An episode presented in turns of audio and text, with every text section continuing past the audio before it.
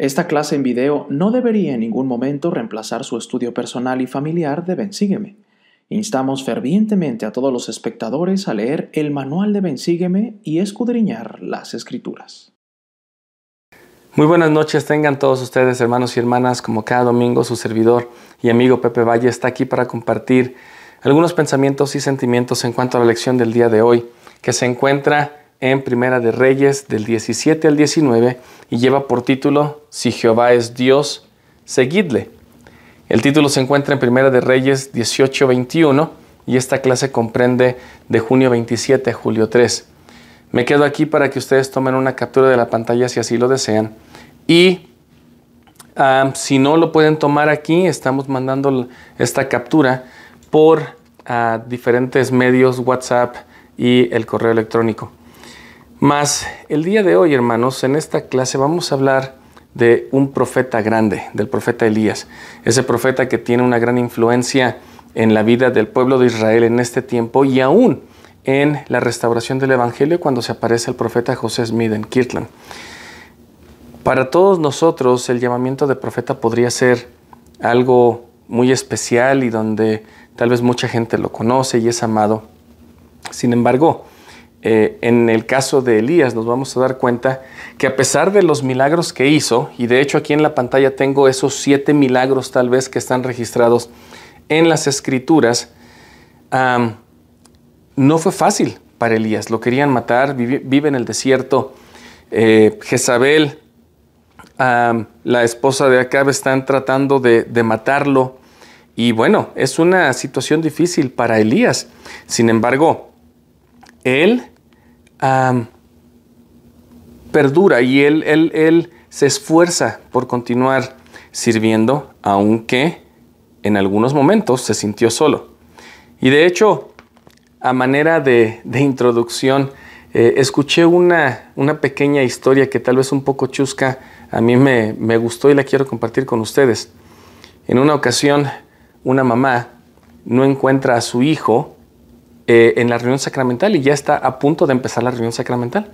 Así que va, sale afuera de la capilla y encuentra a su hijo sentado, con las manos en la cabeza, eh, sentado en, la banqueta, y le dice, hijo, ya va, a entrar, ya va a empezar la reunión sacramental, ¿qué haces aquí afuera? Y dice, mamá, la verdad, te voy a dar tres razones por las que no quiero entrar. Y dice, la primera, nadie me quiere. La segunda, siento que eh, los jóvenes me intimidan y la verdad siento que no tengo el apoyo de nadie. Entonces la mamá le dice, bueno hijo, ahora déjame darte a mí tres razones por las que debes entrar. La primera es porque la Santa Cena es lo más importante del domingo y tú tienes que participar de ella. La número dos es que ya tienes 45 años. Y la tercera tú eres el obispo. Aunque esta, eh, aunque esta historia tal vez parezca y, sea un poco chusca, el profeta Elías, hermanos y hermanas, se sentía de una forma solo, se sentía que no había eh, apoyo de nadie, sentía que básicamente estaba en contra de todo. Y nos vamos a dar cuenta que en realidad él, a pesar de ser un gran profeta, a pesar de haber vencido en una contienda tal vez que se me hace interesante a 450 profetas de Baal y haber sido este gran profeta se sentía solo.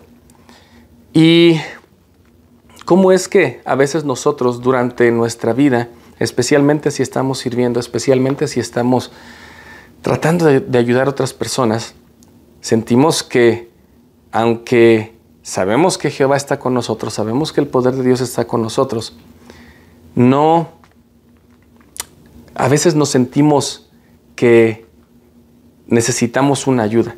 Y nos vamos a dar cuenta de que dentro de estos milagros, Jehová le ayuda a Elías ministrándole por medio de ángeles. También le da de comer por cuervos, y es bien interesante, ahorita vamos a, ver eso. Pero nos damos cuenta que también él le va a hablar de una forma bien interesante.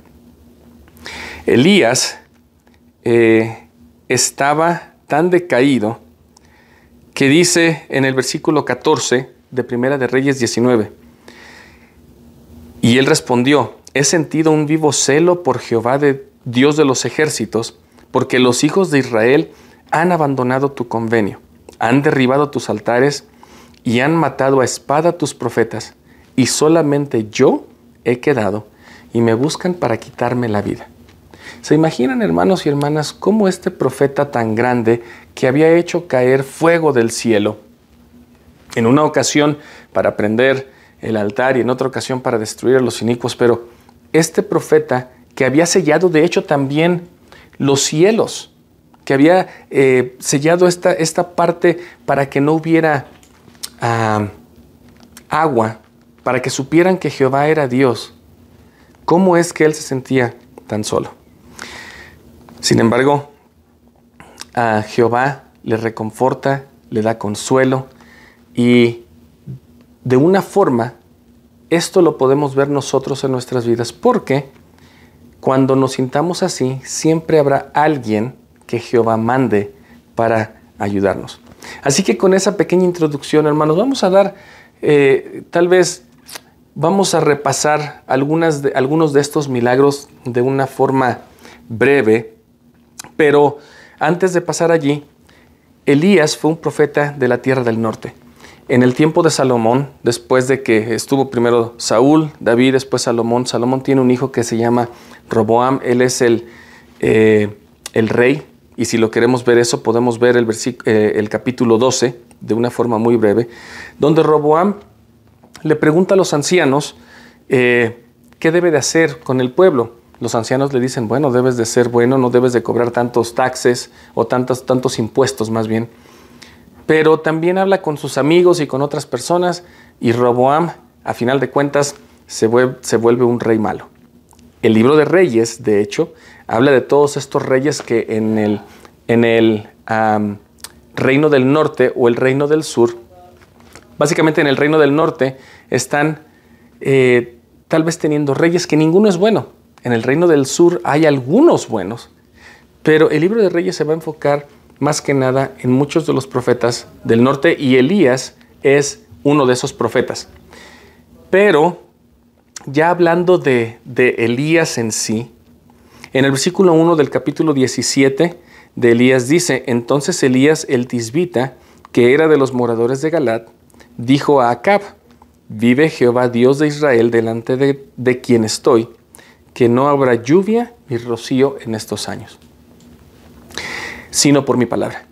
Él sella los, los cielos, pero al mismo tiempo que sella los cielos, Él también sufre de esta hambruna, de, porque si no hay agua no hay cosecha. Entonces, Jehová le dice a Elías, vete al desierto, vas a estar ahí cerca del arroyo Kerit, estoy parafraseando el versículo 3, que está frente al Jordán, y allí es donde nos damos cuenta que Jehová le da de comer por medio de cuervos. Y es bien interesante que eh, el hecho de estas dos cosas, uno, que selle los cielos para que no haya agua, y dos, que Él sea alimentado por los cuervos, tienen una, un simbolismo bien interesante, porque el agua, la lluvia que cae del cielo, la podríamos relacionar con la revelación. Básicamente Elías le dice al pueblo de Israel, no habrá revelación para ustedes en un, en un tiempo, porque no están siendo obedientes, porque están queriendo obedecer a los, a los, a los dioses y se están convirtiendo en idólatras. Al mismo tiempo que el pueblo en general no iba a recibir esa revelación o ese alimento, esa lluvia que nosotros necesitamos en ese, eh, o que ellos necesitaban en ese tiempo, Elías se va y el símbolo o el, o el cuervo, cuando se va al desierto, el cuervo simboliza revelación, profecía. De hecho, lo pueden ustedes buscar por ahí hasta en Google, si lo buscan, se van a dar cuenta que en el antiguo Israel el cuervo simbolizaba esto. Así que Elías se va y es alimentado por cuervos. Básicamente se va a estar en preparación mientras está en el desierto. Pero al estar en el desierto, bueno, está sufriendo de hambre, no hay comida, Elías está sufriendo como todos. Y hubiera sido muy fácil para Elías usar su, sacerdocio y decir, voy a abrir los cielos para que caiga agua y yo comer. Pero no es así. Sin embargo, Jehová le dice, vete, vas a encontrar una viuda y él al encontrar esta viuda, y estoy ya tal vez pasando por aquí por los, por los milagros que estamos hablando en esta lección, le dice en el versículo 9 de Primera de Reyes 17 el Señor a Elías, levántate, vete a Sarepta de Sidón y allí morarás. He aquí, yo he mandado allí una mujer viuda que te sustente. Cuando llega a Sarepta, ve a esta mujer, la mujer está recogiendo leña, le dice, te ruego me traigas un poco de agua en un vaso para que beba. Es lo que le dice Elías a esta mujer. En el versículo 12, ella le responde, no tengo pan cocido, solamente tengo un poquito de harina, tengo un poco de aceite y es todo lo que tengo para que darle de comer a mi hijo y yo y después muramos. Qué difícil situación, hermanos y hermanas, para esta viuda. Y qué interesante lo que Elías le pide a ella. Dice, en el versículo 13. Y aquí es bien interesante porque lo podemos traer para usted y para nosotros cuando estemos ya en una situación difícil. En el versículo 13 de Primera de Reyes 17 dice, no tengas temor, ve, haz como has dicho, pero hazme a mí primero de ello una pequeña torta cocida y tráemela, y después harás para ti y para tu hijo. ¿Se pueden imaginar, hermanos y hermanas, cómo es que a veces dentro de la situación tan difícil que nosotros tenemos, que estamos pasando. Y aquí lo quiero poner en contexto porque a veces cuestionamos lo que nuestros líderes dicen. Y en parte depende mucho de nosotros cómo recibamos la instrucción. La viuda fue bien clara con Elías. No tengo mucho. De hecho, voy a hacer este poquito. De hecho, dice la escritura, voy a buscar un par de leños, o sea, dos, eh, palos para quemar. Eso significa que no había mucha comida. Voy a comerlo con mi hijo y voy a morir. Y Elías le dice, primero hazme a mí una torta y después comes tú. Si lo trajéramos aquí a nuestras vidas, hemos tal vez pasado por situaciones en las que hablamos con el obispo y el obispo nos dice, bueno, vamos a ayudar en cualquier situación que sea, pero paga tu diezmo o paga una ofrenda generosa mejor. Dios en este momento, por medio de los líderes, no pide que uno le pague el favor, la ayuda que está recibiendo, sino que pone a prueba nuestra fe para ver si es que realmente confiamos en el Señor. En el versículo 15 de Primera de Reyes 17 dice, entonces ella fue e hizo como le dijo Elías. Y comieron él y ella y su casa durante muchos días. Porque en el versículo 14, Elías le dijo, la harina de la tinaja no escaseará si me haces a mí primero, ni el aceite de la vasija disminuirá hasta el día en que Jehová mande lluvia sobre la faz de la tierra. Así que hermanos y hermanas, la próxima vez que nosotros estemos en una situación difícil y que tal vez estemos pasando por algo que tal vez no podemos soportar, aún antes de que nuestro obispo, nuestro presidente de estaca nos diga, seamos generosos con dar primero a Dios, con sacrificar todo lo que tenemos, como la viuda en el templo en el tiempo de Jesucristo, cuando dijo, esta viuda ha traído más que los demás porque dio todo lo que tenía, todo lo de su sostén, y no dio lo que le sobraba. Es interesante y difícil a veces de entender esta parte, pero yo sé que al nosotros mostrar un sacrificio, Dios nos va a bendecir y comeremos por muchos días. Y como dijo en el versículo 15, lo que nos toca a nosotros es ir y hacer. Ella de aquí dice, entonces ella fue e hizo.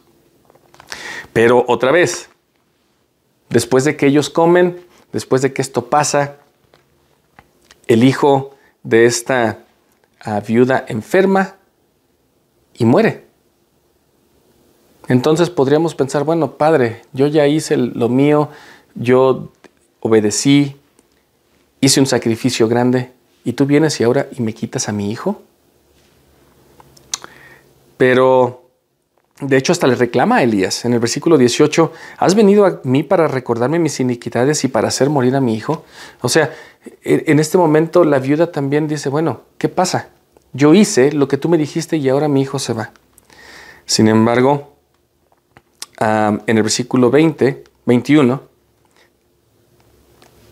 Elías habla con Jehová tres veces, o se tiende, voy a leerlo más bien, y se tendió sobre el niño tres veces y clamó a Jehová diciendo, Oh Jehová Dios mío, te ruego que hagas volver el, alma a este niño. Y en el versículo 22, y Jehová oyó la voz de Elías, y el alma volvió al niño, y éste revivió. Así que hermanos y hermanas, a veces las pruebas pasan para darnos cuenta de que Jehová es Dios. Salimos de una prueba, pasamos a otra, tal vez aún hasta mayor, pero esto, hermanos y hermanas, siempre pasa para que nosotros podamos darnos cuenta que Dios está con nosotros. Y aunque es difícil confiar, el milagro va a llegar. En la situación que usted esté pasando, el milagro va a llegar. A veces nos sentiremos solos, a veces nos sentiremos desamparados, desolados, deprimidos. Y cuando digo eso, podría hablar muchísimo de tal vez cómo es que Elías, el profeta, en el, capítulo 19, se sentía deprimido. Y, bueno, cómo es que Dios le manda ayuda, pero en este tiempo tenemos recursos, eh, autosuficiencia emocional, tenemos recursos para que nosotros podamos sentirnos bien y podamos salir de esta depresión. Pero cuando estamos pasando por estas situaciones, Dios siempre va a mandar a alguien que nos ayude.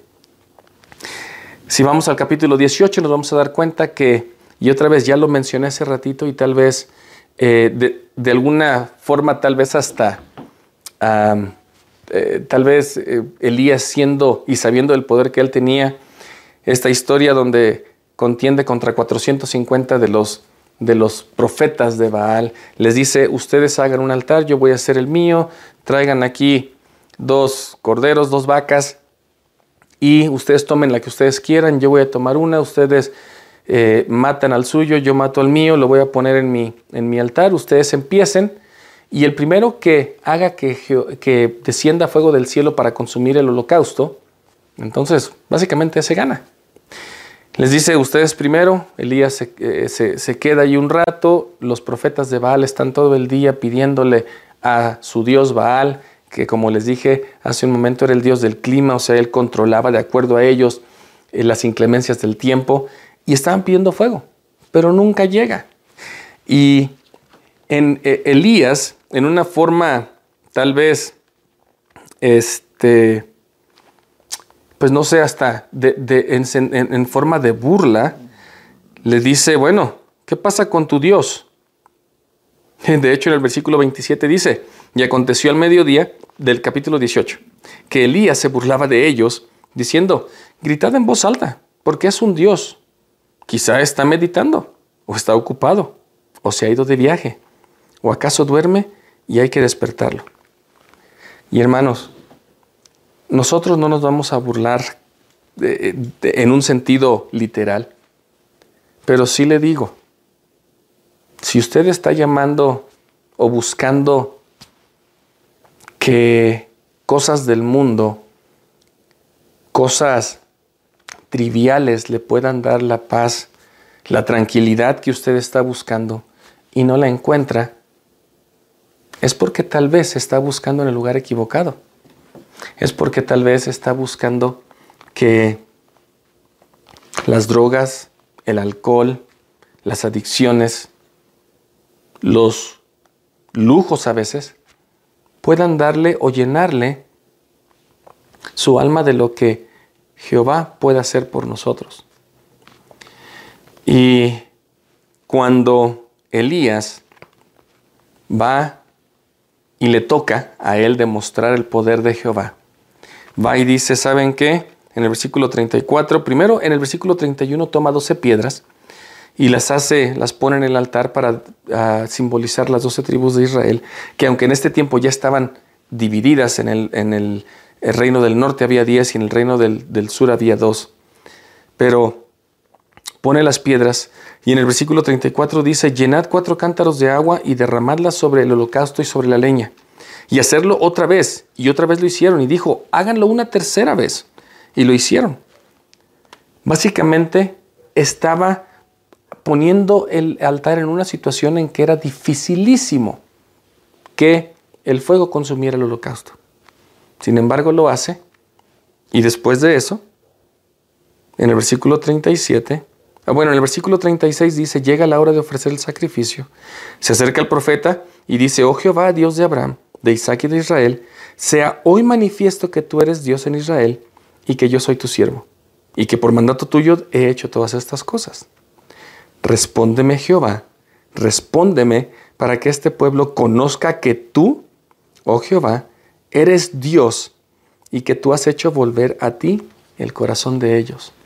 Y de hecho, cuando viene Elías a, Kirtland, él viene con esas llaves de, de, traer el corazón o volver el corazón de los hijos a los padres y el de los padres a los hijos, porque él tenía este poder sellador.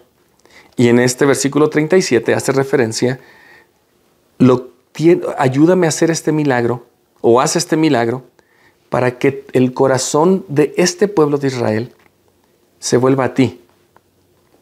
Y en el versículo 38, entonces cayó fuego de Jehová, el cual consumió el sacrificio y la leña y las piedras. Estaba inundado con agua, hermanos. Estaba, eh, no era, no podía pasar, a menos que fuera un milagro. Entonces, en el versículo 39 dice, y viéndolo todo el pueblo, cayeron sobre sus rostros y dijeron, Jehová es Dios, Jehová es Dios. En este tiempo, Elías, todos, eh, todos lo ven, ve en el versículo 44, es donde empieza a decir Elías, ya va a empezar a llover, vayan y díganle a Acab. Abdías anda por ahí, le dice, ve si busca a Acab y dile que va a llover. Pero es bien interesante que eh, Elías hace, eh, hace mención de que va a venir una gran tormenta, pero ¿cómo es que empiezan estas cosas? ¿Cómo es que los grandes milagros a veces empiezan por cosas pequeñas? Dice en el versículo 44, y a la séptima vez dijo, yo veo una pequeña nube como la palma de la mano de un hombre que sube del mar.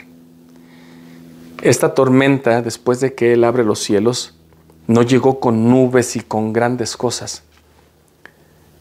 De hecho, la gente pudo haber pensado, bueno, este está loco. ¿Cómo es que va a llover tanto? Cuando lo único que vieron fue una pequeña nube. Y esta nube era el poder de Dios. Y es bien interesante, hermanos y hermanas, cómo el contraste de decir que o que a, Elías hace que caiga fuego para quemar el holocausto que está lleno de agua y que en realidad estaba en contra de todas las predicciones. En este momento es un poder grande de fuego y en otros momentos viene con una pequeña nube. Y así es como empieza el milagro. Entonces, hermanos y hermanas, debemos de saber que Dios en algunas ocasiones nos va a dar un milagro grande, como si fuera con, con fuego pero en otras ocasiones va a empezar con una pequeña nube. Y tal vez la mayoría de las veces va a empezar con una pequeña nube. Depende de nosotros que, podamos encontrar y creer que ese pequeño acto de alguien o esa pequeña señal que vimos de alguien, esa pequeña nube, sea el comienzo de un gran cambio, sea el comienzo de un gran milagro. Ahora, en el capítulo 19, y tal vez para ir cerrando ya esta lección, porque como les dije, las historias podemos extenderlas o podemos mantenerlas pequeñas tal vez, recordando que la enseñanza es muy grande. Y para que nosotros podamos estudiar en nuestras casas, ustedes pueden darse cuenta de que después de que Elías había hecho todo esto, Jezabel y Acab lo quieren matar, él sale corriendo, se va a una cueva, su vida está en peligro, se va y está básicamente solo. Recuerdan que al principio de la clase leí por ahí el versículo 14 de Primera de Reyes 19, él estaba solo. De hecho está allí, eh, básicamente escondido en el desierto, y dice en el versículo 4, de tan solo que se sentía, de tan deprimido que se sentía. Y hermanos y hermanas, yo quisiera que ustedes pudieran darse cuenta de que la depresión y estos sentimientos son algo real, porque hasta este profeta lo siente, dice en el versículo 14, basta ya, oh Jehová, quítame la vida, porque no soy yo mejor que mis padres. Y se acostó, en el versículo 5, debajo del enebro y se quedó dormido. Y he aquí, un ángel le tocó y le dijo, levántate y come. Este ángel le había traído una torta.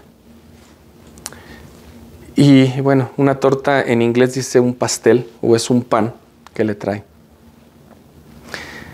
Pero si nos damos cuenta, hermanos y hermanas, cuando hemos hablado de ángeles en, otras clases, nos hemos referido a seres celestiales, pero también a personas que a veces vienen a nuestro hogar sin tocar la puerta, dejan un regalo enfrente de, de nuestra puerta.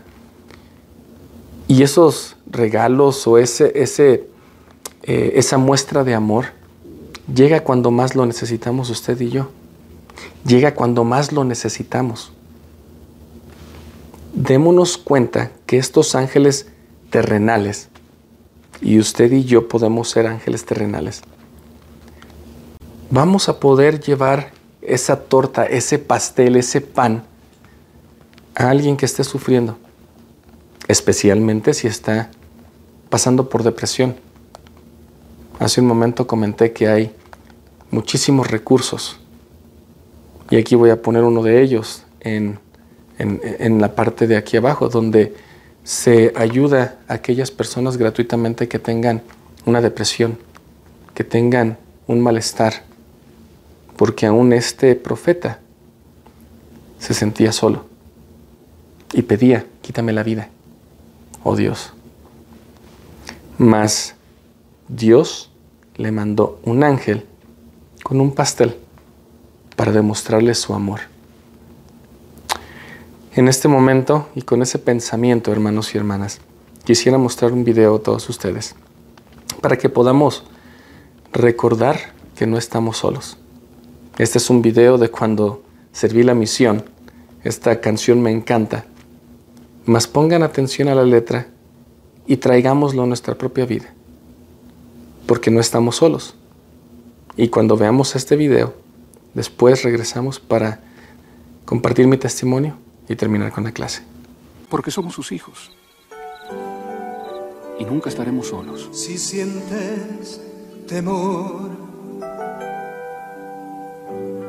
o tal vez soledad, oye en tu interior una voz te dirá.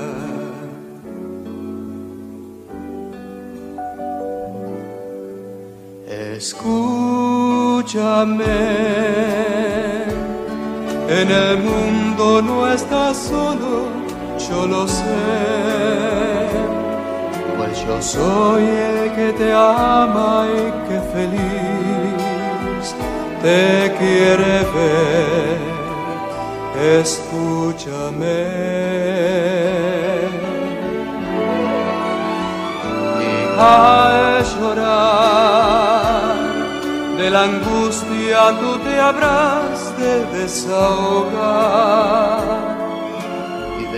que sol mañana de brillar y no habrá más oscuridad.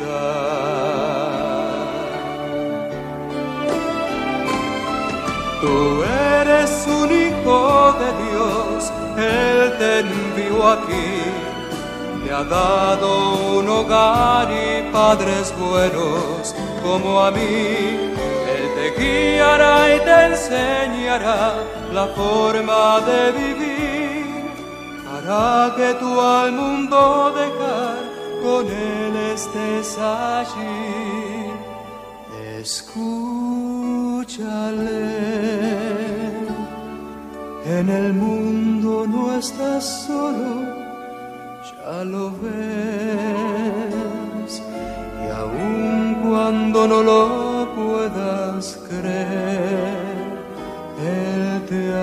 ha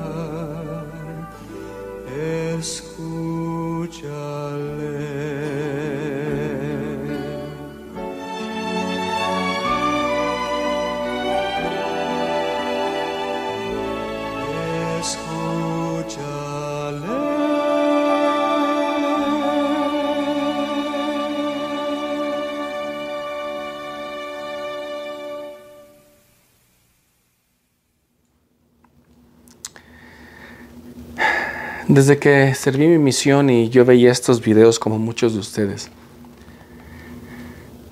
siempre he sabido que no estamos solos. Aunque estemos siendo atacados, aunque estemos sintiendo que, que no hay ayuda de nadie, como esta historia chusca de al principio especialmente cuando estemos sirviendo y sintamos que nada está pasando bien. Recuerden que Dios está con nosotros y que de hecho en esta tierra no estamos solos. Una de, de las promesas que eh, Jehová le dio a Elías está del versículo 16 al 18 donde habla acerca, bueno, por ahí está hablando ya de Eliseo, pero en el versículo 18 le dice, y yo haré que queden en Israel siete mil, todas las rodillas que no se han doblado ante Baal y todas las bocas que no lo han besado. Básicamente le dice a Elías, habrá mucha gente como tú, no te sientas solo. Y hermanos y hermanas, si usted está pasando por una situación difícil, por un momento de depresión, habemos muchos que podemos escucharle. Habemos muchos como usted que estamos pasando lo mismo, más que podemos estar aquí para escucharnos unos a otros. Habemos muchos que deseamos traerle una, una torta, un pastel, un pan. Confíe que Dios, si lo considera necesario, mandará fuego del cielo mas en muchas otras ocasiones tal vez será una nube pequeña en forma de una mano, o será un pan fuera de su, de su puerta, o será un saludo en la capilla, o será una sonrisa de un desconocido. Dios manda ángeles terrenales a poder ayudarnos. Escúchale, como dice la canción y el video. Él está con nosotros. Él nos acompaña siempre. Y hermano y hermana, cuando sintamos que le tenemos, que estamos diciéndole a Dios, ya quítame la vida, esperemos y busquemos y recibamos la ayuda de esos ángeles que van a venir a nuestras vidas. Dios nos ama. Él vive, Jesucristo vive. Y Él es el gran maestro y el gran doctor de todas estas cosas. En estos tiempos tenemos ayudas profesionales gratuitamente en algunas ocasiones. Mas Él sabe lo que estamos pasando y Él siempre, siempre, siempre nos bendecirá si la ocasión lo amerita con fuego que viene del cielo o con, o con un- una voz apacible. Y allí, en esa voz apacible y delicada, es donde estaba Jehová. Escúchale hoy. Llegará la ayuda. Eres importante para todos nosotros. Te necesitamos aquí. Y queremos que cada uno de nosotros podamos ayudarnos unos a otros. Especialmente, como lo dije hace un momento, cuando ya sentimos que esta vida no tiene solución y que a nadie le importamos. A mí me importas tú. A nosotros nos importas tú. Y queremos que tú goces junto con todos nosotros de este amor. Es mi oración que podamos ayudarnos unos a otros y que podamos traer esos pasteles y panes a quienes, lo más, a quienes más lo necesitan en este momento. Es mi ruego, en el nombre de Jesucristo. Amén.